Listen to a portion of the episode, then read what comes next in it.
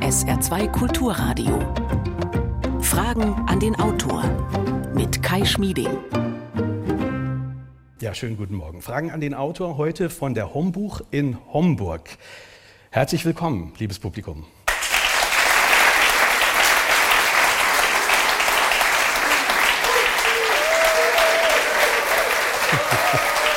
Dankeschön.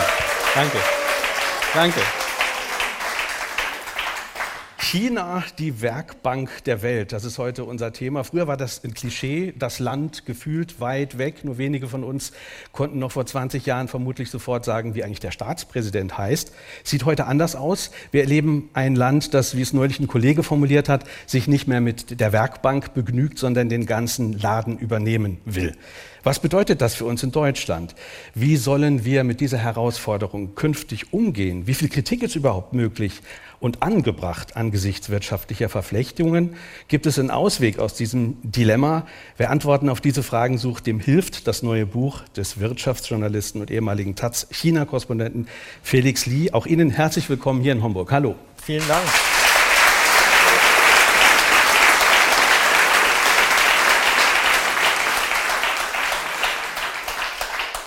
China, mein Vater und ich über den Aufstieg einer Supermacht und was Familie Lee aus Wolfsburg damit zu tun hat. Das ist der Titel des Buches. Felix Lee erzählt die jüngere Geschichte deutsch-chinesischer Beziehungen am Beispiel seiner Familie. Er ist als Journalist und Autor nämlich nicht nur einer der führenden China-Kenner unseres Landes, er ist auch der Sohn des Mannes, der, so kann man es formulieren, VW nach China gebracht hat. Wenn Poli seine Lebensgeschichte ist so spannend, die äh, müsste man eigentlich verfilmen. Da würde ein spannender Film rauskommen, bin ich mir sicher. Das Buch ist aber auch deswegen so aufschlussreich, weil es erzählt, wie China heute zu dem geworden ist, wie es sich heute darstellt. Über all das wollen wir sprechen in der kommenden Stunde. Und Sie im Publikum, Sie sind gerne aufgerufen, sich zu beteiligen mit Ihren Fragen. Herr Lee, Fangen wir an mit der Lebensgeschichte Ihres Vaters. Die könnte man gut verfilmen. Sie ist voller unerwarteter Wendungen. 1936 ist er in Nanjing geboren, flüchtet 1948 nach Taiwan als Zwölfjähriger, ohne Mama und Papa. Schlägt sich durch, schafft es irgendwann auf eine gute Schule, kommt irgendwie nach Deutschland, wird Ingenieur bei Volkswagen und schließlich wird er der Mann, der VW nach China bringt. Das erzählen Sie alles in dem Buch. Einfache Frage zu Beginn. Wie geht es Ihrem Vater heute?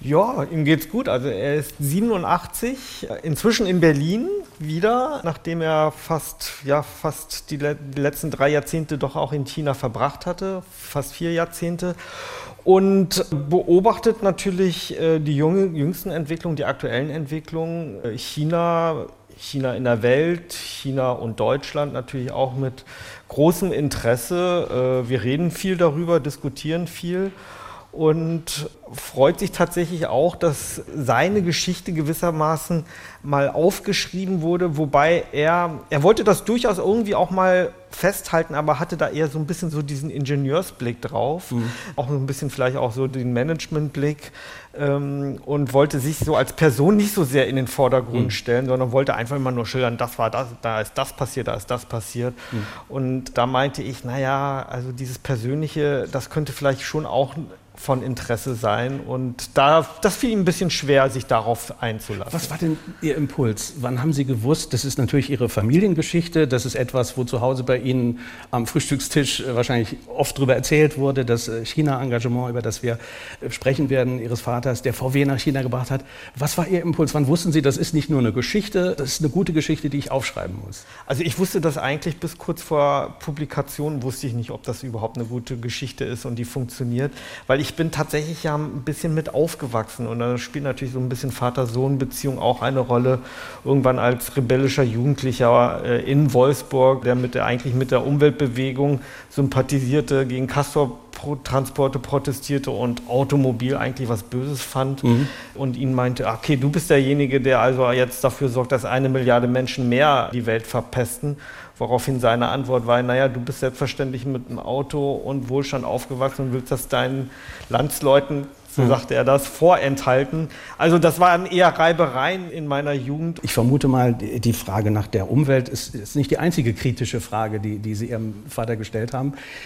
In, in den letzten Jahren oder anders gefragt, sieht Ihr Vater denn sein Lebenswerk heute entwertet. Also im Moment würde das vermutlich niemand als reinen Anlass zum Feiern sehen, dass Deutschland äh, zum Beispiel in Form von VW so verbunden ist mit China. Nein, entwertet empfindet er das überhaupt nicht. Ich glaube auch, dass niemand sonst, der mit in irgendeiner Weise mit dem VW-China-Geschäft in den letzten Jahrzehnten zu tun hatte, das bereut, weil also VW wäre ja heute nicht das, die Stadt Wolfsburg wäre auch nicht das, die Stadt Ingolstadt wäre nicht das, womöglich auch Teile von Stuttgart wäre nicht das, wenn es dieses China-Geschäft der letzten 40 Jahre nicht gegeben hat. Die Dimension ist natürlich heute eine völlig andere. Also mein Vater, als er erkannt hatte oder die Chance sah, was für ein Wachstumsmarkt China für die deutsche Automobilindustrie werden könnte, da ging es ihm um zwei drei Werke, heute sind es 35 Werke. Mhm. Und ähm, er betrachtet es heute schon mit Sorge, wie diese Entwicklung dann doch auch vonstatten gegangen ist, dass es vor allem eine so extreme Abhängigkeit inzwischen geworden ist. Und er natürlich auch mit Sorge betrachtet, wie sich das Verhältnis zum Westen mit China mhm. verschlechtert, aber natürlich auch der Konkurrenzdruck ja. äh, in China massiv gestiegen ist und VW bis vor einem halben Jahr noch immer die äh, jahrzehntelang die Nummer eins das halt nicht mehr ist. Also mhm. das äh, beobachtet er mit Sorge und vor allem diese Abhängigkeit bis hin zur Erpressbarkeit. Das mhm. sieht er schon als ein Problem, aber er würde nicht sagen, dass, das, dass er das bereut, weil ähm, es haben ja alle Seiten massiv ja. von profitiert. Wenn Sie von dem Verhältnis sprechen, das sich zunehmend verschlechtert, dann merkt man das ja auch an der Darstellung Chinas in den Medien. Wenn wir über China sprechen oder schreiben oder hören, dann hat das Bild, was wir da vermitteln, oft was von einem Reich der Finsternis, was wir heute lesen. Wir haben allein mit unserem Format hier schon mehrere Sendungen zum Schicksal der Uiguren gemacht. Können Sie alle nachhören in der ARD Audiothek. Wir haben berichtet äh, über die Menschenrechtsproblematik, über Machtstreben, eine aggressive Politik. Ist das China, mit dem wir es heute zu tun haben, denn ein vollkommen anderes China als das China Ende der 70er, 80er Jahre, als Ihr Vater angefangen hat, diese Bande zu knüpfen? Also vielleicht systemisch ist es kein komplett anderes Land, aber es ist doch natürlich ein anderes Land. Es ist natürlich in vielerlei Hinsicht und da muss man auch mal aufpassen, dass man das auch nicht äh, aus westlicher Sicht zu negativ darstellt. Es ist ja erstmal ein wahnsinniger Erfolg was es womöglich in der Menschheitsgeschichte noch nicht gegeben hat, wie viele Menschen innerhalb dieser äh, drei Jahrzehnte aus der Armut entkommen sind und es zu einem erheblichen Wohlstand geschafft haben, auch auf einem erheblichen Entwicklungsniveau technologisch in vielen Bereichen inzwischen führend ist. Das ist ja erstmal, ich sage jetzt mal aus so einer Menschheitssicht gesehen, eine positive Entwicklung. Aber wo sich China doch auch noch mal massiv verändert hat, das ist jetzt doch in den letzten fünf bis zehn Jahren unter Xi Jinping. Es war vorher zwar auch ein autoritäres Land, geführt von der kommunistischen Partei, aber es gab gute Gründe auch zu hoffen, nicht nur zu hoffen, sondern es gab auch äh, Anhaltspunkte, dass sich China nicht nur wirtschaftlich äh, aufsteigt, liberaler wird, öffnet, sondern durchaus auch politisch und gesellschaftlich. Und vielleicht kann man im Nachhinein sagen, war das naiv, weil es war immer dieses System, eine kommunistische Führung, die ihr Machtmonopol auch nicht aufgeben wollte. Aber wenn man dann doch auch noch mal ins Detail innerhalb der kommunistischen Führung schaut, dann gab es doch auch noch mal massive Verschiebungen, wo wir bis im Grunde letztes Jahr immer noch das Gefühl hatten, ja, autoritär, aber es gibt ein Kern, ein, ein, eine kollektive Führung. Und die, das war zwar nie transparent, das wurde auch nie irgendwie offen, die mhm. Diskussion, die dort intern oder die Streitereien, die es da gab oder wie es zu den Entscheidungen kam, die waren nie transparent oder wurden nie öffentlich geführt. Aber man hatte schon das Gefühl, dieses fünf, sieben, neunköpfige, dieser ständige Ausschuss des Politbüros, die das wahre Sagen haben, sie decken schon unterschiedliche Fraktionen, unterschiedliche Meinungen und so weiter ab. Und äh, diese Kollektivführung als Gesamtes dann irgendwie doch mehr oder weniger die Vernunft überwog. Mhm. Und wir jetzt aber seit einem Jahr doch eine Entwicklung haben, dass Xi Jinping da mit gewissen Prinzipien, die der Reformer Deng Xiaoping vorgegeben hatte, nämlich dass es einen regelmäßigen Machtwechsel, Führungswechsel mhm. geben kann, dass es diese Kollektivführung gibt, dass er damit inzwischen aufgeräumt hat und wir jetzt doch nicht nur eine, eine Einparteiendiktatur haben, sondern eine Personenherrschaft, also eine Diktatur. Und wir wissen, egal ob es jemand gut oder schlecht meint mit dem Land, ein einziger, der alleine über alles entscheidet, macht Fehler und, und die sehen wir jetzt auch. Darüber wollen wir auch sprechen in den kommenden Minuten. China, mein Vater und ich über den Aufstieg einer Supermacht und was Familie Lee aus Wolfsburg damit zu tun hat. Das ist der Titel des Buches von Felix Lee. Fragen an den Autor heute von der Hombuch in Homburg. Wir sind im Siebenpfeiferhaus zu Gast. Und äh, ich gucke das Publikum an. Gibt es Fragen, gibt es Anmerkungen aus dem Publikum? Bitte, der Herr im gelben T-Shirt vielleicht zuerst. Gehen Sie ans Mikrofon, gerne. China soll immer mehr Einfluss auf westeuropäische Universitäten nehmen. Sehen Sie darin auch eine Gefahr? Ich sehe eine Gefahr vor allem darin, den Reflex, den wir jetzt auch unter der Bildungsministerin erleben, zu sagen, wir wollen keine Forschungskooperation mit China mehr. Der Vorwurf, der dahinter steckt, jetzt gegenüber der chinesischen Seite, ist, ja, die kommen mit ihren vielen Studenten, Forschern und so weiter, versuchen hier das Wissen, das hiesige akademische Wissen abzusaugen, bis hin zu Spionage. Das mag es alles irgendwie mal punktuell gegeben haben, in der Vergangenheit sogar wahrscheinlich von der Tendenz mehr. Ich erlebe aber zugleich, dass viele Universitäten, viele Forschungseinrichtungen, deutsche Forschungseinrichtungen jetzt in Panik geraten und sagen, wie können wir diesen Schritt nur machen? Es ist jetzt ja das Umgekehrte. Wir müssen doch genau mitverfolgen, was sich wissenschaftlich, technologisch, akademisch in China tut. Und deswegen ist das meine größere Sorge, dass der Reflex darauf, mhm.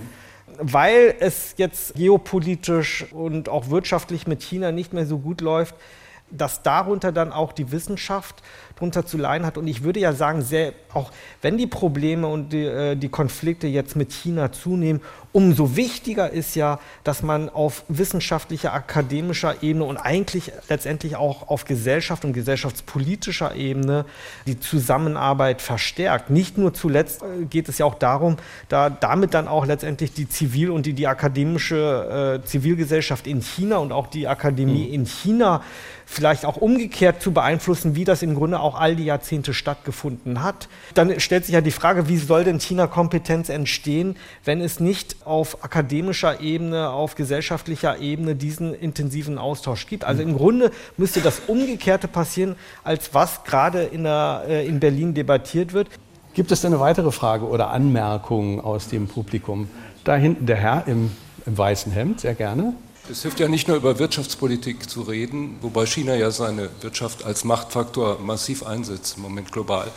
Es geht ja auch um die Geopolitik, die eine Rolle spielt. Und äh, wie sehen Sie das mit den drei oder fünf Mächten global, also Europa, USA, Sowjetunion, BRICS-Staaten mit China? Ähm, wie ist da die Dynamik oder was sind die Ziele von China global äh, für die nächsten 30, 40 Jahre, nach Ihrer Meinung? Hm. Ja. Vielleicht eine umfassende vielleicht Frage. Vielleicht in der ja. gebotenen Kürze, damit wir auch noch weitere, ja. da könnten wir jetzt drei Stunden drüber reden, aber vielen Dank für genau. die Frage. Vielleicht eine kurze, prägnante Antwort. Also ich glaube, die große Veränderung von Seiten China ist tatsächlich auch unter Xi Jinping, dass äh, während es vor Xi Jinping der Reformer Deng Xiaoping nach, nach der Öffnung oder mit der Öffnung eigentlich äh, vorgegeben hatte, äh, China mischt sich nicht zu sehr in die Außenpolitik oder in die Politik anderer Länder, in internationale Konflikte ein. Man guckt bescheiden zu, versucht da irgendwie äh, Nutzen draus zu ziehen, aber man will da nicht im Zentrum des Geschehens stecken. Da gab es sicherlich so ein paar Turning Points, wo die jetzt nicht nur mit Xi Jinping zu tun haben, sondern dass man zum Beispiel bei, in der Libyen-Krise äh, da noch, da galt noch die Nicht-Einmischungspolitik und plötzlich merkte, als es da um Evakuierung waren, huch, das sind ja alles Chinesen, die evakuiert werden müssen und dass die dann griechischer Frachter dann nach äh, Tripolis fahren mussten, um 10.000 Chinesen dort abzuholen. Da merkte man auch in, Chinesisch, auf, in China, das war ein Gamechanger, oh wow, egal wo es auf der Welt brennt, da sind ja doch irgendwie immer irgendwelche chinesischen Interessen auch betroffen. Aber unter Xi Jinping muss man sagen, hat sich das komplett auch nochmal verschärft. Also in der Außenpolitik ist China sehr, sehr viel aggressiver geworden. Angefangen erstmal auf so handelspolitischem Wege mit der neuen Seidenstraße, mit so diversen industriepolitischen Infrastrukturprogrammen und so weiter, wie man da auch den Rest der Welt noch viel mehr stärker an den chinesischen Markt anbinden möchte. Also da spielten erst in erster Linie wirtschaftliche Interessen. Mhm. Und das haben die Amerikaner dann irgendwann erkannt, dass darin jetzt nicht nur ein Handels Interesse auf Reziprozität basierend das abzieht, sondern China da wirklich dabei ist, ganze Regionen zu dominieren, nicht bis hin zu abhängig zu machen. Und deswegen hat sich in den USA irgendwann auch noch vor Trump die Stimmung gewandelt und äh, man ganz klar gesagt hatte, das war unter Obama, Pivot to Asia, wir müssen viel stärker jetzt auf Asien gucken.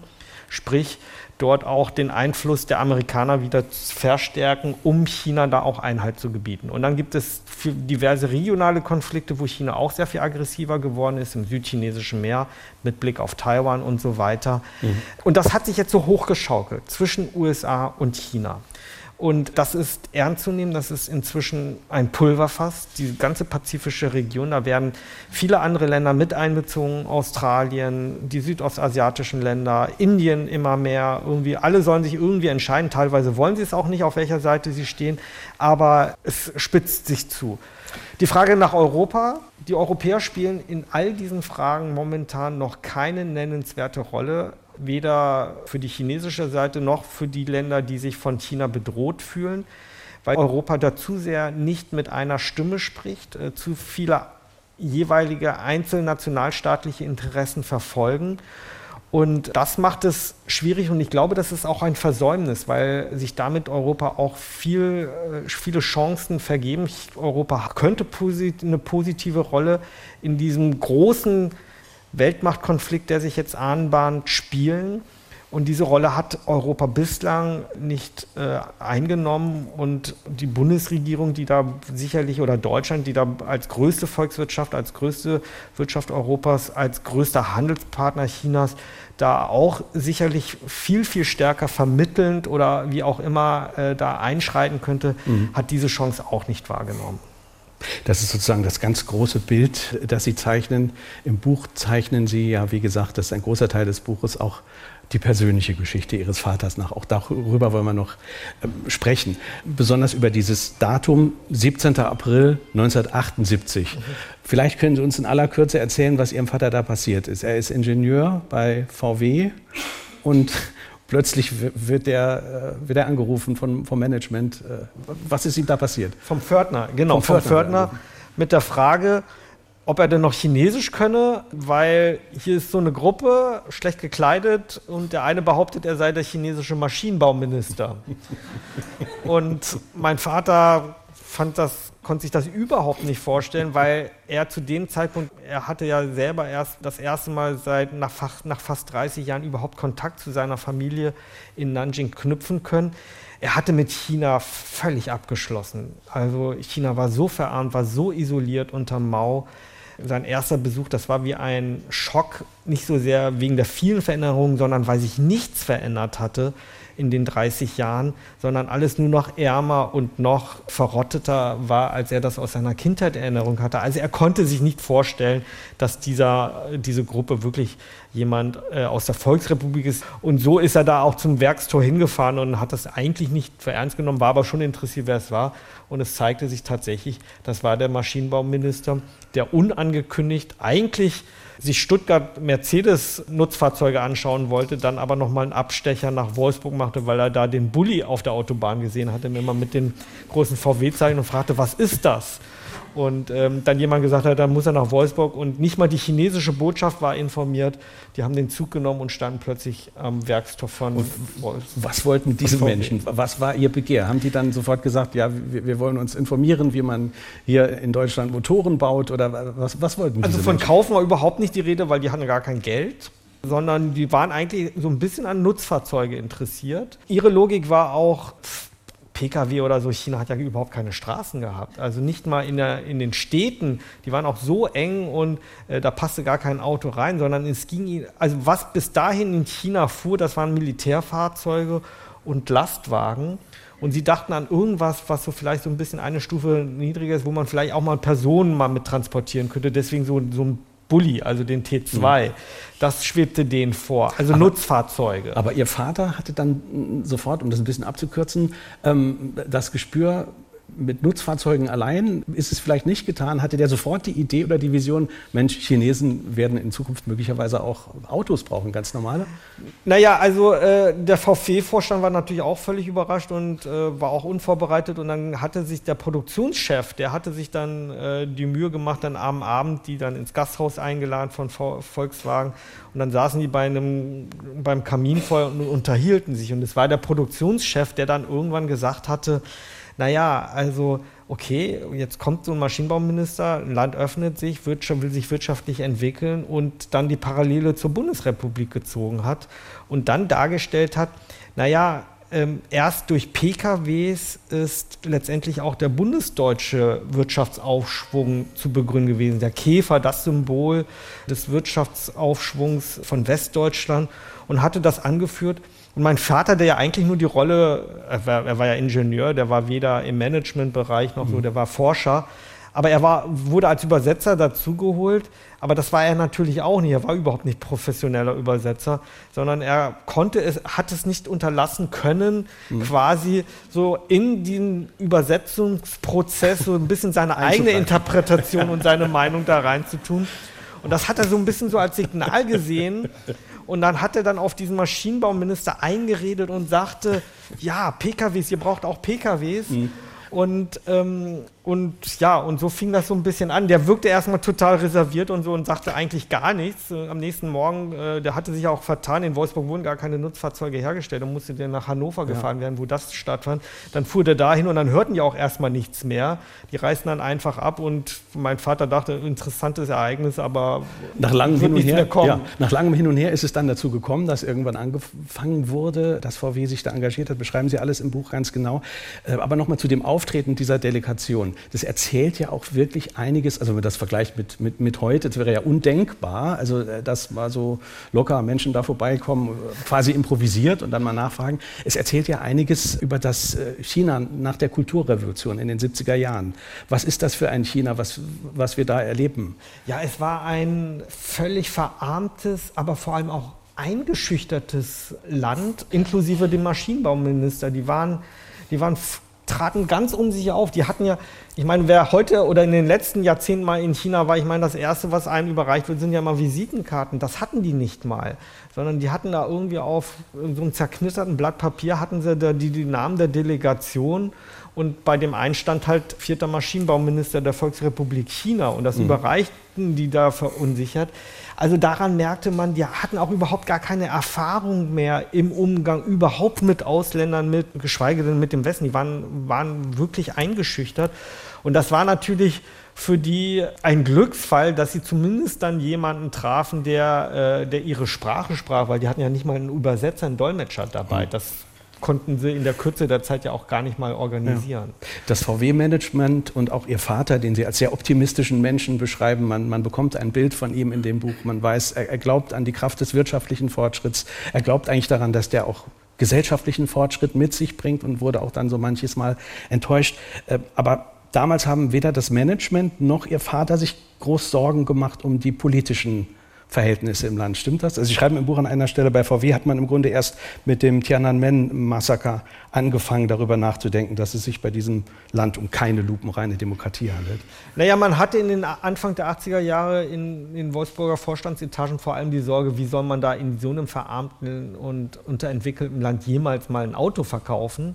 Und das war dann ja der Vorschlag von meinem Vater, naja, das Land ist so riesig, wenn man nur den Taximarkt erstmal besetzt, und vielleicht die der Spitzenbeamten, dann würde das von der Stückzahl schon recht lukrativ für VW werden. Und der Vorteil bei so einer sozialistischen Planwirtschaft war ja, sind ja alles Staatsunternehmen inklusive der Taxiunternehmen, was produziert wird, wird auch eins zu eins abgenommen. Also das brachte erstmal Planungssicherheit. Das waren die ersten Gedanken. Mhm. Ich glaube, man hatte sich bis zu dem Zeitpunkt auch noch nicht so viel über eine wertebasierte Außenpolitik oder so Gedanken gemacht. Man hatte ja auch durchaus mit anderen fragwürdigen Ländern schon äh, Handel betrieben oder auch Fabriken gebaut. Natürlich nicht in dem Kaliber mit China. Man sah in China aber ja vor allem auch die Hoffnung mit Blick auf den Ostblock.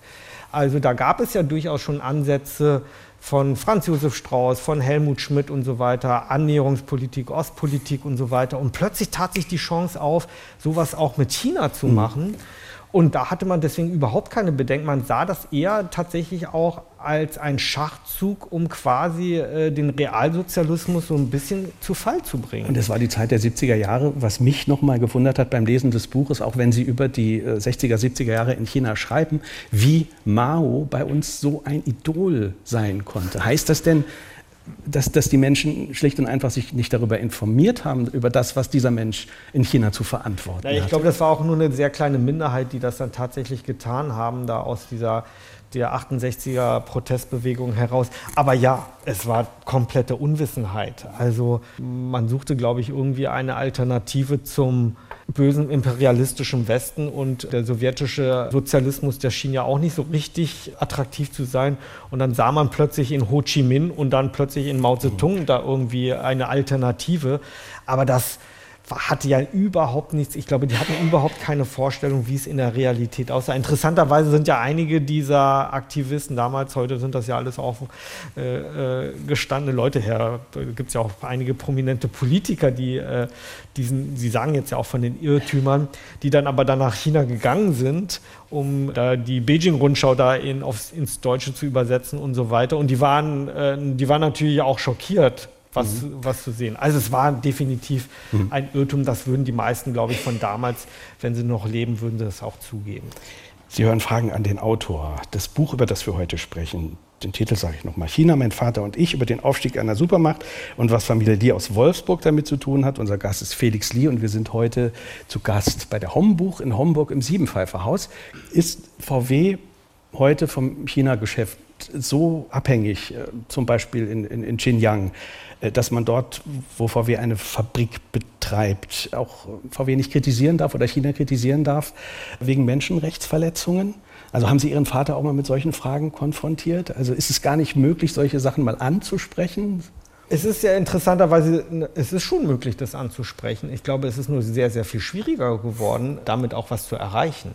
Also wenn es um Menschenrechte ist, also VW behauptet selbst ja auch immer, ähm, natürlich sprechen sie auch über Menschenverletzungen. Dieses Werk in Xinjiang wurde denen aufgedrückt äh, zum wurde Preis aufgedrückt. Wurde denen aufgedrückt. Warum? Sie müssen dieses Werk errichten zum Preis davon, dass sie zwei äh, Werke im lukrativen Ostteil des Landes dafür errichten. Das heißt, das Werk in Xinjiang, wo mutmaßlich Uiguren beschäftigt sind, hat gar keine wirkliche wirtschaftliche Bedeutung. Hat keine Bedeutung. wirtschaftliche Bedeutung. VW bestreitet das, aber wenn man sich anguckt, auch die Stückzahl, die da heute produziert wird und dann vor allem auch das öffentliche Echo, gerade hier im Westen, ich kann mir nicht vorstellen, dass VW dieses Werk mit Wohlwollen betreibt. Aber der Preis, als sie das errichtet haben, war dafür, dass sie halt mehrere weitere Werke im lukrativen Osten. Also deswegen in dem Sinne rentierte sich das für VW dann doch wieder.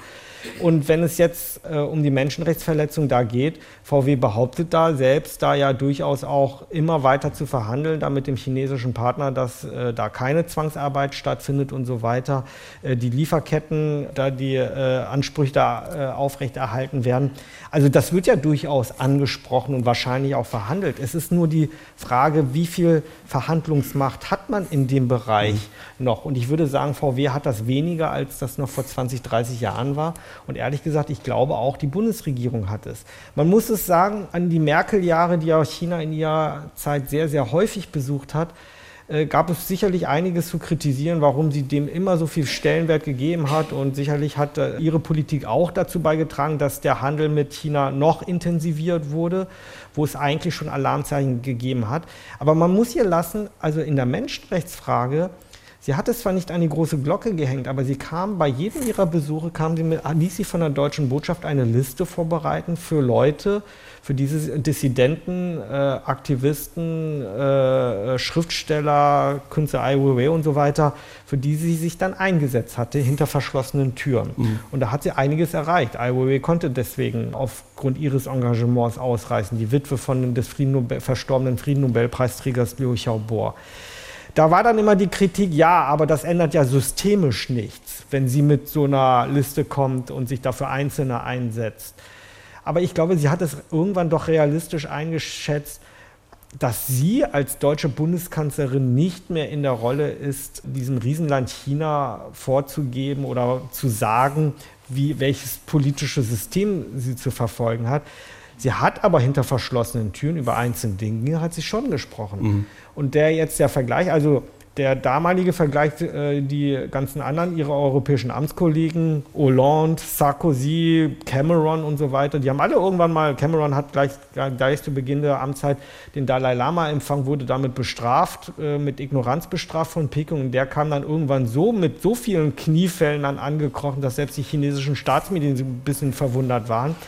Die, Hollande hat das gar nicht mehr angesprochen, die Menschenrechte. Das hat Frau Merkel schon getan. Und wenn ich das jetzt vergleiche mit der jetzigen Außenministerin Annalena Baerbock, die da hingeht, die da sicherlich mit ihrer wertebasierten Politik ich das grundsätzlich komplett teile und so weiter. Ich glaube aber, dass sie sich, wenn sie sich da hinstellt in aller Öffentlichkeit vor laufenden Kameras und da China anprangert für all die Menschenrechtsverletzungen und da hat man fast so ein bisschen das Gefühl, sie macht es nur für ihr eigenes Klientel hier in Deutschland, mhm. weil die chinesische Seite, die weiß gar nicht, die weiß gar nicht, was sie will. Also wenn sie sagt, sie will, kommt hier mit feministischer Außenpolitik und wertebasierter Außenpolitik, das, ist so, sind, das sind so, so machtvolle Überbegriffe. Die chinesische Seite denkt dann immer sehr ja, diplomatisch, strategisch, ja, um welche konkreten Punkte verhandeln wir denn da jetzt?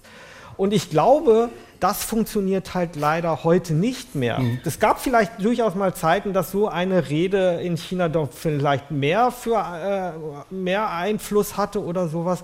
Aber zumindest mit den jetzigen Machthabern, die lassen sich hm. von keinem westlichen Außenminister oder Staatspräsident ja. oder wie auch immer was sagen.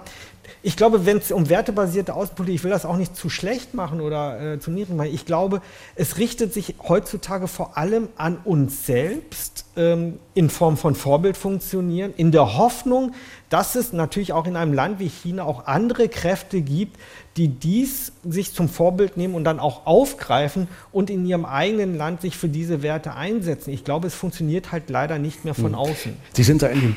Bitte.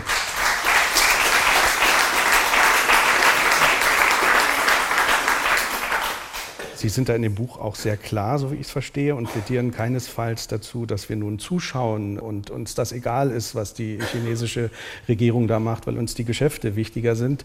Sie haben da schon auch einige Ideen, was man tun kann. Da wollen wir im, Laufe der Sendung dann auch noch drüber sprechen. Zunächst aber nochmal die Frage ans Publikum hier in Homburg auf der Hombuch im Siebenpfeifer Haus. Äh, haben Sie noch eine weitere Frage? Bitte schön, gehen Sie ans Mikrofon. Äh, interessieren, ob Sie eine etwaige Vorstellung schon entwickelt haben für eine mögliche Zeit nach Xi Jinping, der ja der, sozusagen der Vorsitzende von allem ist mittlerweile. Wie sind die Szenarien? Welche Überlegungen hat man da, was danach passieren könnte, wenn diese ja alles dominierende Gestalt verschwinden würde, irgendwann zurücktreten müsste, nicht mehr da wäre? Also meine Mutter, äh, äh, die denkt dann sehr chinesisch, wenn ich immer über lamentiere, wie schrecklich das jetzt alles unter Xi Jinping ist, dann sagt sie, ja, der lebt ja auch nicht ewig. Äh, das ist sehr chinesisch gedacht. Man denkt da immer so in langfristigen Zeiträumen und ich sage dann immer, naja, der ist jetzt 70 und 15 Jahre, da kann er schon noch sehr viel Unheil stiften. Also es ist, ich kann nicht sagen, wo China in 10, 20 Jahren sagen kann, ob die KP fest im Sattel sitzt. Was ich aber sagen kann, ist, solange es immer noch das Wachstumsversprechen in China vorhanden ist, das die KP erfolgreich vermittelt, solange das noch funktioniert, sitzt er fest im Sattel. Ich meine, es häufen sich inzwischen doch auch die wirtschaftlichen Probleme, die entwicklungspolitischen Probleme. Die haben äh, die gigantische Immobilienblase ist geplatzt. Das wird wehtun. Momentan hat der chinesische Staat aber noch sehr, sehr schlagkräftige Mittel, äh, da auch nochmal gegen zu preschen. Und auch selbst diesen Streit, den, den Technologiestreit äh, mit den USA und so weiter, da hat China inzwischen heutzutage die Kapazitäten oder die chinesische Führung, da auch gegen zu preschen und das aufzufangen. Deswegen würde ich sagen, also momentan sitzt er fest im Sattel.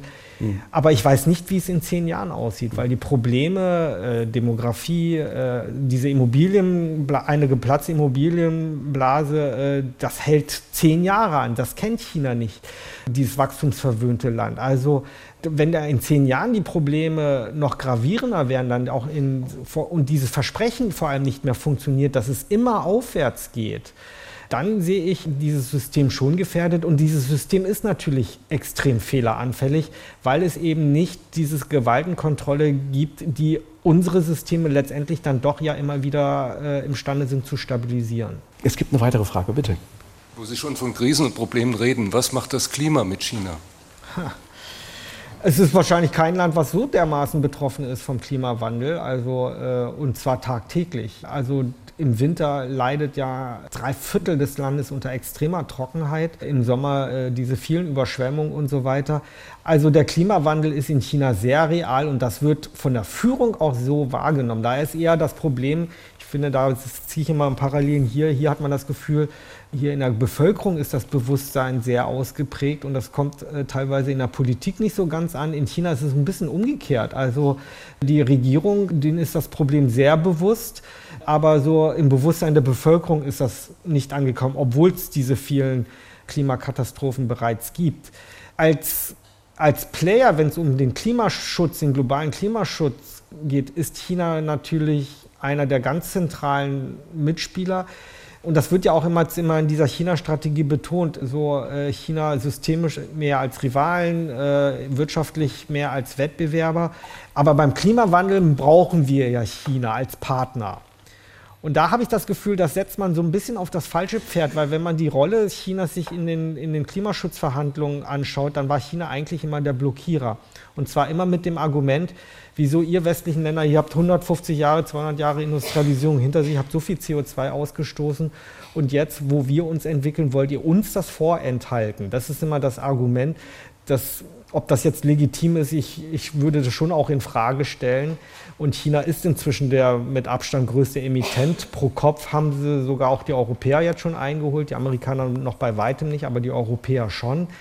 Und China ist da nicht wirklich Partner in den, im Klimaschutz. Ich finde, das ist schon eine gewisse Illusion, die wir uns da machen, dazu sehr zu hoffen, dass auf Klimaschutzebene von China viel zu erwarten ist. China lässt sich da nicht festlegen, wie hm. viel Emissionen. Aber was China auch macht, und das ist dann wiederum interessant, äh, China investiert und baut so viele Solaranlagen und Windkraftanlagen wie der Rest der Welt zusammen. Und wir beziehen inzwischen 85 Prozent unserer Photovoltaikanlagen aus China, wo wir mal technologisch noch vor zehn Jahren führend waren. Das passiert demnächst in der Windkraft genauso und in vielen anderen Technologien. Und da würde ich doch sagen, da wäre es doch viel sinnvoller, China da als Wettbewerber zu sehen, als Ansporn zu sehen, was da alles passiert. China baut zwar auch Kohlekraftwerke, weil der Energiebedarf weiterhin ist, aber sie sind dabei, technologisch in diesen ganzen erneuerbaren Energien ganz, ganz führend, äh, sind sie schon und mhm. äh, da im wahrsten Sinne Monopole aufzubauen. Und das sollten wir doch als Ansporn nehmen, als Wettbewerbsansporn, da versuchen mitzuhalten. Ich glaube, da wäre dem Klima sogar mehr getan, als wenn man da jetzt versucht, krampfhaft auf den Klimaschutzverhandlungen immer zu hoffen, dass China da irgendwie sich partnerschaftlich mhm. verhält. Wir haben ja nun realisieren müssen, wenn es jetzt zum Beispiel um Zukunftstechnologie, um sogenannte wie das E-Auto geht, Deutschland, sagen viele Kritiker, ist nicht mehr führend in, in, dem Bereich. Wir haben uns möglicherweise überholen lassen von China. Wir fordern das E-Auto politisch, wir fördern es. Bin mir nicht ganz sicher, ob die Leute das dann auch noch weiterkaufen, wenn es die Subventionen nicht mehr gibt. Kann gut sein. Wie hat China das denn gemacht, dass es führend im Bereich der E-Autos geworden ist? Wollen die Menschen auch das E-Auto in China oder ist das in dieser Form der gelenkten Marktwirtschaft Gesellschaft egal, was die Menschen wollen. Also wir hatten ja, Sie erinnern sich sicherlich an diese üblen Bilder da äh, von den Smogs in Peking, Shanghai und so weiter. Ich habe selbst in einer der schlimmsten Zeiten da gelebt und kon konnte meine Hand ausstrecken und sah meine Hand nicht mehr, so versmoggt war es. Also das Problem war gravierend oder ist auch immer noch gravierend. Und dann gab es irgendwann mal die Entscheidung um 2017 herum von der chinesischen Führung, äh, wir können jetzt nicht ewig auf den Verbrenner setzen, sondern E-Mobilität, das ist die Zukunft. Man muss bis da sagen dazu, das ist dann auch wieder der Bezug zur VW-Geschichte. China hat von vornherein alle Autokonzerne der Welt zwar ins Land gelassen, aber mit der Bedingung, dass sie chinesische Partner haben, die dann von denen lernen, in der Hoffnung, dass China das selbst irgendwann machen kann und man die Ausländer irgendwann nicht mehr braucht. Joint Venture. Das, genau, Joint Venture. Das ist beim Verbrennermotor nie geglückt. Chinesische Autounternehmen haben das immer versucht. VW war nicht zu toppen. Was wir, inklusive wir Journalisten, die, die da als deutsche Korrespondenten da auch natürlich den Auftrag hatten, den Automarkt in China genau zu beobachten, auch völlig verkannt haben, ist, dass die Konkurrenz ja gar nicht so sehr von den traditionellen chinesischen Autobauern erwächst, sondern dass es ganz neue Player sind, die viel schlanker aufgestellt sind, die viel flexibler reagieren können. Und das sind ein, ein, zum einen die Batteriehersteller, wo die Chinesen dann irgendwann führend waren. Und das ist zum anderen, äh, sind das die Tech-Unternehmen, so wie Tesla auch. Und die haben halt diesen langen Rattenschwanz von Verbrennermotoren nicht. 2017 hat die Regierung das mit einer Quote festgelegt. Alle Autobauer, egal ob chinesisch oder westlich, müssten 10% der verkauften Autos müssen E-Vehikel sein. Der Aufschrei war groß, auch bei den Chinesen. Gleiche Diskussion, wir haben keine Ladestation und wie soll das Wie machen die das da mit Ladeinfrastruktur? Vielleicht nur ein ganz kurzes Beispiel. Kurz bevor ich 2019 aus Peking weggezogen bin, rissen die vor meiner Wohnung die Straße auf. Riesentrupp, 250 Leute. Und äh, ich fragte dann, was machen die? Die sagten Glasfaser, Fernwärme und Anschlüsse für Elektroautos in einem. Und ich. Äh, Pragmatisch. Pragmatisch. Ich, ich, konnte gar nicht, ich konnte gar nicht so schnell schalten, bin erstmal nach Hause gegangen und dann habe ich gedacht, oh, das ist ja interessant. Und dann, äh, als er wieder hängen waren sie schon wieder fertig und sind schon wieder weitergezogen gewesen. Es ist jetzt nicht so, dass Flä ganz China, dafür ist das Land natürlich zu groß, schon flächendeckend überall äh, Ladestationen hat. Aber in den Metropolen ist das inzwischen der Fall. Und was wir dann äh, verkannt haben, dann war der Aufschrei groß mit dieser 10%-Quote. Und dann haben die alle, hat die Führung sogar so ein bisschen, war ein bisschen nachgegeben und sagt, okay, machen wir ein bisschen langsamer. Wir im Jahr 2023, ohne dass diese Quote deutlich verschärft wurde, ich glaube jedes Mal ein bisschen um 2%, ist inzwischen heute jedes vierte Auto von selbst ein E-Auto, was da verkauft wird. Also sprich, der Konsument hat da einfach mitgemacht.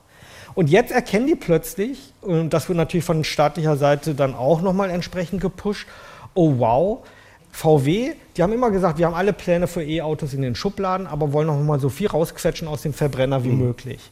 Die haben aber verkannt, dass es irgendwo, bei, wie bei allen technologischen Transformationen, es einen Kipppunkt gibt.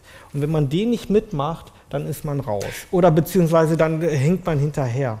Man muss natürlich fairerweise auch sagen, dass das Verbrennergeschäft zu einem Teil ja auch äh, die Transformation bezahlt. Das noch. war immer das Argument von mhm. VW. Aber das Problem ist mit diesen neuen Tech-Unternehmen, die wir alle nicht auf dem Schirm haben, die haben überhaupt kein Problem. Die wissen, ein E-Auto ist viel billiger herzustellen als ein Verbrennerauto. Viel, viel auf, weniger Aufwand. Ein E-Motor, das ist eine Technik, die es eigentlich 150 Jahre lang schon gibt irgendwie. Und und die sind natürlich auch viel schlanker aufgestellt. Und VW hat immer gedacht, okay, irgendwann mal verkaufen wir auch E-Autos, dann womöglich zu einem höheren Preis als unsere bisherigen äh, Verbrennerautos, sind ja auch moderner und so weiter. Alles schon geplant oder so, aber wir machen noch und setzen weiter auf Verbrenner. Diese Tech-Unternehmen, die können jetzt ihre Autos bringen die zu einem Zehntel des Preises, mhm. teilweise von dem ID3. Sie können das in einer Geschwindigkeit äh, von einem Modell zur Marktreife schaffen, die während VW ungefähr 40 Monate braucht, schaffen die das in 18 Monaten. Das heißt, sie können unglaublich flexibel, schnell mhm. und schlank reagieren, weil sie auch eine völlig andere Denkart haben. Und natürlich ist es das große Problem, was VW jetzt oder alle großen Autounternehmen haben, dass die diesen Riesenapparat haben, ich glaube, wer die VW-Struktur kennt, mit dieser hohen Beteiligung vom Land Niedersachsen, den großen Mitspracherechten in der Arbeitnehmervertretung und so weiter, die kann, das, sieht ja, das Konzept von VW sieht ja überhaupt keine Entlassung vor.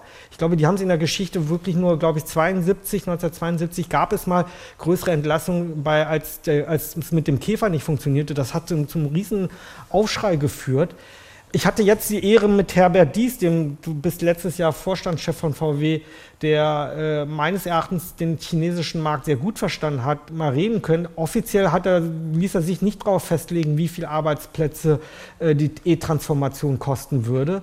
Als die Kamera dann aus war, klopfte er mir auch von hinten auf die Schulter, sagte 50.000. Mhm. Und ich sagte 50.000 konzernweit von VW mit den 800.000 Mitarbeitern. Und er sagte, nein, nur im Raum Wolfsburg. Mhm. Das ist jeder zweite Arbeitsplatz.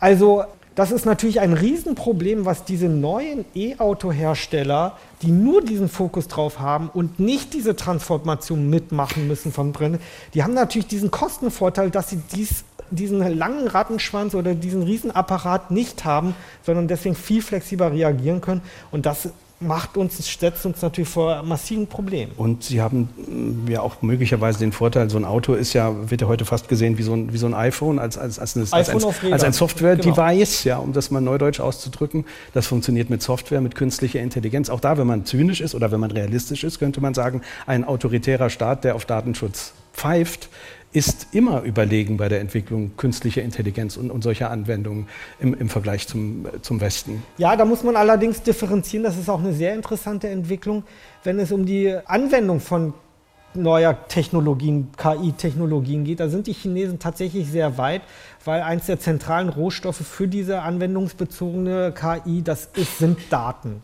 Und Datenschutz spielt in China so gut wie gar keine Rolle. Äh, dieses Bewusstsein gibt es auch gar nicht. Deswegen die Privatwirtschaft und die, der Staat dort, also die IT-Unternehmen und der Staat, die äh, ergänzen sich auch hervorragend. Beide geben, tauschen jeweils die Daten aus und so weiter. Der Staat ja aus Kontrollgründen. Die Unternehmen sind dankbar, so viel Datenrohstoff zu haben, so dass es sogar hin, dazu hinführt, dass viele der Silicon Valley Firmen in China präsent sind, obwohl sie ihre Dienste dort gar nicht anbieten können, weil sie sagen, sie müssen genau beobachten, was sich in der KI-Technologie in China tut. Das ist gerade beim Bereich autonom Fahren mhm. ist das von erheblichem Vorteil. Deswegen sind die Chinesen dort inzwischen auch Spitze. Mhm. Wenn es jetzt aber um noch mehr weitergeht, um die, das neueste Phänomen, Stichwort ChatGBT, wo es dann um Informationstechnologien geht, äh, was KI generiert ist, Algorithmen orientiert ist, da kriegt der Staat plötzlich Muffesausen. Aha. Weil die natürlich die große Angst haben, dass sie die Kontrolle darüber verlieren. Und das ist natürlich das Wichtigste oder das A und O für die KP-Führung. Und da merkt man plötzlich, dass sie beim Chat-GBT, da kamen die chinesischen IT-Unternehmen schnell auch mit eigenen Angeboten an, die können alle nicht mithalten und der Staat jetzt auch schon dabei ist, das ganz massiv zu regulieren, mhm. weil die Angst haben, die Kontrolle darüber zu mhm. verlieren. Also das hemmt, da merkt man wiederum, dass so ein autoritärer Staat oder die Kontrolle die Entwicklung hemmt. Aber beim autonomen Fahren mhm. äh, sind die Chinesen mhm. im Vorteil. Leider läuft uns ein bisschen die Zeit weg und wir müssen schon in die letzte Fragerunde kommen. Ich frage noch mal hier äh, im Publikum nach. Es gibt hier noch äh, zwei Fragen. Vielleicht erst die Dame im grünen Kleid, bitte. Ist das auch der Grund, warum China jetzt die Apple iPhones verbietet? Teils, teils. Also es ist natürlich schon so, das ist so ein bisschen der Gegenschlag zum Technologiekrieg, äh, den die USA mit China führt. Also äh, Stichwort Huawei dass hier Huawei-Technologie immer mehr verboten wird, auch hier in Europa, in den USA sowieso, und die sich jetzt damit rächen. Rächen für Apple war China natürlich oder ist China auch der wichtigste Absatzmarkt. Die iPhones gingen da weg wie warme Semmeln in den letzten 15 Jahren. Und das ist für Apple natürlich ein harter Schlag. Aber China hat so wie das mal bei, der, in, bei den Internetunternehmen auch mal anfing. Also äh, Google, Facebook, äh, Twitter, das gab es in China bis 2008 ja alles mal. Und dann hat man festgestellt, dann gab es große Proteste in Xinjiang, auch in Tibet. Und die hatten sich über Facebook vernetzt. Und dann hat China erstmal in der Region Xinjiang äh, Facebook gesperrt und dann irgendwann landesweit. Und der Nebeneffekt, also es war politisch motiviert, der Nebeneffekt davon war aber, dass sich in ganz rascher, schnell, also ganz rasch sich chinesische Pendants entwickelt haben, die dann alle inzwischen fast größer sind als ihre originellen Vorbilder und sich auch weiterentwickelt haben. Und das hat natürlich, anders als Europa, wo wir doch sehr eins zu eins komplett in dem Bereich die amerikanische Technologie oder die Angebote übernehmen, hat sich in China da quasi eine eigene IT-Welt entwickelt, die aufgrund der Masse, die dann da mit, mitmacht oder mitmischt, äh, dann mhm. halt auch zu den Größten der Welt zieht. Mhm. Und darin sehen die natürlich jetzt auch einen wirtschaftlichen Vorteil. Und es ist so ein bisschen so, man rächt sich mit dem iPhone-Verbot jetzt einerseits gegen westliche Unternehmen, aber man glaubt auch jetzt den Zeitpunkt zu haben, und das ging jetzt ja parallel beim Chipkrieg. Die dachten immer, äh, wir im Westen dachten immer, bei den Hochleistungschips, da sind die Chinesen nicht so weit. Jetzt präsentiert Huawei parallel auch einen dieser Hochleistungschip und zeitgleich sprechen sie sich für das iPhone-Verbot aus. Das heißt, sie merken, sie können jetzt quasi das iPhone ersetzen mit eigener Technologie und Huawei. Und jetzt können wir dieses Verbot dann auch aussprechen, mhm. weil, äh, um dann damit dann auch die eigene Industrie zu stärken. Das hat zumindest in der Vergangenheit so geklappt und es ist zu befürchten, dass es dieses Mal auch wieder funktioniert. Wir haben noch Zeit für eine Frage aus dem Publikum. China hat ja das Ziel ausgegeben, 2049 zum 100-jährigen Jubiläum die führende Nation der Welt zu sein. Geht das ohne militärische Konfrontation mit den USA? Es wäre zu hoffen und ich würde sagen, in der Theorie natürlich wäre das möglich, ohne Konflikt das auch zu machen, weil äh, die Leistungskraft, alle, die mit China zu tun haben, wissen, wie leistungsfähig diese, dieses Land, diese Gesellschaft ist. Das löst natürlich Gegenreflexe aus in den USA, die sich als Weltmacht, als Wirtschaftsweltmacht auch bedroht fühlt. Und das ist ja auch nicht zuletzt auch der Grund der geopolitischen Gründe. Da kann man nicht nur den Chinesen die Schuld geben, aber die reagieren halt auch entsprechend. Und wenn ich mir jetzt so die Stimmung angucke und die lässt mich wirklich sehr pessimistisch stimmen. Also ich erlebe in den USA diese China-Gegnerschaft, das ist das einzige Thema, wo sich die beiden großen Parteien einig sind, wo sich im Grunde das ganze Land einig ist. Und lieber schnell als noch lange warten. In China löst das natürlich entsprechende Gegenreaktionen aus. Alarmismus, es wird wie verrückt aufgerüstet. Und ich befürchte, auch gerade mit Blick, deswegen meine große Angst ist auch, was in den Jahren, äh, Wahlen in zwei Jahren in den USA, wer, wer, da, wer das übernimmt. Bei Joe Biden, so alt er ist, er ist halt erfahren. Und das spielt natürlich in dieser Eskalation oder Deeskalation schon eine große Rolle konkret. Wenn es da wieder jemand so unbedarft oder jemand so ist, ich sage jetzt mal wie Donald Trump, der da so ad hoc reagiert, dann ist das hochgefährlich natürlich mhm. im Umgang mit China. Und die Stimmung in den USA ist auf Konfrontation. In China verfestigt sich diese Stimmung auch zunehmend. Und dann haben wir natürlich weltweit ein Problem, mhm. weil die Amerikaner als auch die Chinesen von uns Europäern letztendlich einfordern werden, wir müssen uns entscheiden, auf welcher Seite wir sehen. Und es ist zu befürchten, dass wirtschaftlich wir sogar die am meisten Leidtragenden sein werden, weil die Amerikaner schon längst dabei sind, sich auch autarker zu machen von China, vom Rest der Welt, China auch. Wir reden noch über Decoupling, China betreibt das längst. Kurze Nachfrage mit der Bitte um eine kurze Antwort, um es noch konkreter zu machen. Taiwan ist Teil des äh, chinesischen Traums. Man erhebt Anspruch auf die Demokratische Inselrepublik und man bezeichnet einen möglichen Anschluss als Wiedervereinigung. Das ist schon viele Jahre so. Bleibt das noch einige Jahre bei Worten oder werden dort Taten folgen? Sehr bald. Also bei Taiwan ist es so, wir müssen das ernst nehmen oder wir sollten nicht den Fehler begehen, wie wir, den wir bei Hongkong begangen haben, nämlich die Worte von Xi Jinping nicht ernst zu nehmen. Xi Jinping hatte angekündigt, dass er den Hongkong-Autonomiestatus schon früher äh, aufheben wird, äh, entgegen des Völkerrechts.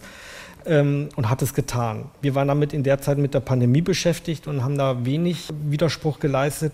Und er hat das bei Taiwan auch ganz klar formuliert in, zu seiner Amtszeit für die letzten drei Minuten lassen Sie uns konstruktiv und optimistisch enden. Wir haben schon gesagt, es kann nicht die Lösung sein, dass man zuschaut und ignoriert, was die Staatsführung macht. Sie sagen andererseits im Buch, es gibt schon auch noch Bereiche, in denen China Deutschland dringend braucht. Welche sind das und inwiefern könnte das ein Druck, ein Argumentations-, ein Umstimmungsmittel sein? Geben Sie uns was Positives mit auf den Weg, dass wir was tun können. Ja, also ich meine, ich glaube, Deutschland hat nicht den Fehler begangen, sich komplett zu deindustrialisieren und alle äh, Fabriken irgendwie nach China zu verlagern, wie es einige Länder doch mehr oder weniger getan haben. Und das ist ein großes Asset, weil es gerade auch viele spezialisierte Bereiche gibt, wo Deutschland, wo Deutschland die Hidden Champions hat. Gerade hier im Südwesten und so das ist mir alles erst klar geworden, wie stark und wichtig diese Industrie hier im Südwest Deutschlands ist, als ich in China war, weil ich erst gesehen habe, wie dringend genau solche Technologien im Maschinenbau und so weiter benötigt werden. Und dieser diese Episode, die ist noch nicht zu Ende. Da holen die Chinesen natürlich auch auf und wer machen sich immer autarker aber sie sind in vielen Bereichen noch nicht bereit. Und es gibt natürlich einfach auch die wahnsinnig positive Erfahrung, die man mit der deutschen Geschäftswelt vier Jahrzehnte gehabt hatte, die man mit anderen Ländern in dem Ausmaß nie hatte, weder mit Japan, mit den USA, auch mit Frankreich und so weiter nicht. Also Deutschland hat da Vorzüge und werden auch hoch geachtet. Das ist bis heute, bis hin zur Führung, sind die, haben die Deutschen immer noch ein sehr, sehr hohes Ansehen. Und ich glaube, ähm, das bietet natürlich auch eine Chance, also auch politisch eine Chance. Wenn man, ich habe manchmal das Gefühl, dass das in Berlin häufig nicht so ankommt und man gar nicht weiß, was für Möglichkeiten und Kapazitäten man eigentlich hat, auch mit China in Verhandlungen zu treten. Es hieß immer, ja, mit China, man darf sie nicht beleidigen und so weiter, Gesichtsverlust und so weiter. Das ist alles, wird alles falsch verstanden. Also, man kann hart verhandeln, weil die Chinesen tun das ja auch. Es ist eher so eine Art Frage des, der Art und Weise. Also, was hinter verschlossenen Türen hart verhandelt wird, was in der Öffentlichkeit getragen wird und so. Das sind immer so diese Unterschiede, die Mentalitätsunterschiede. Aber nicht, dass man mit China überhaupt nicht hart verhandeln kann. Im Gegenteil.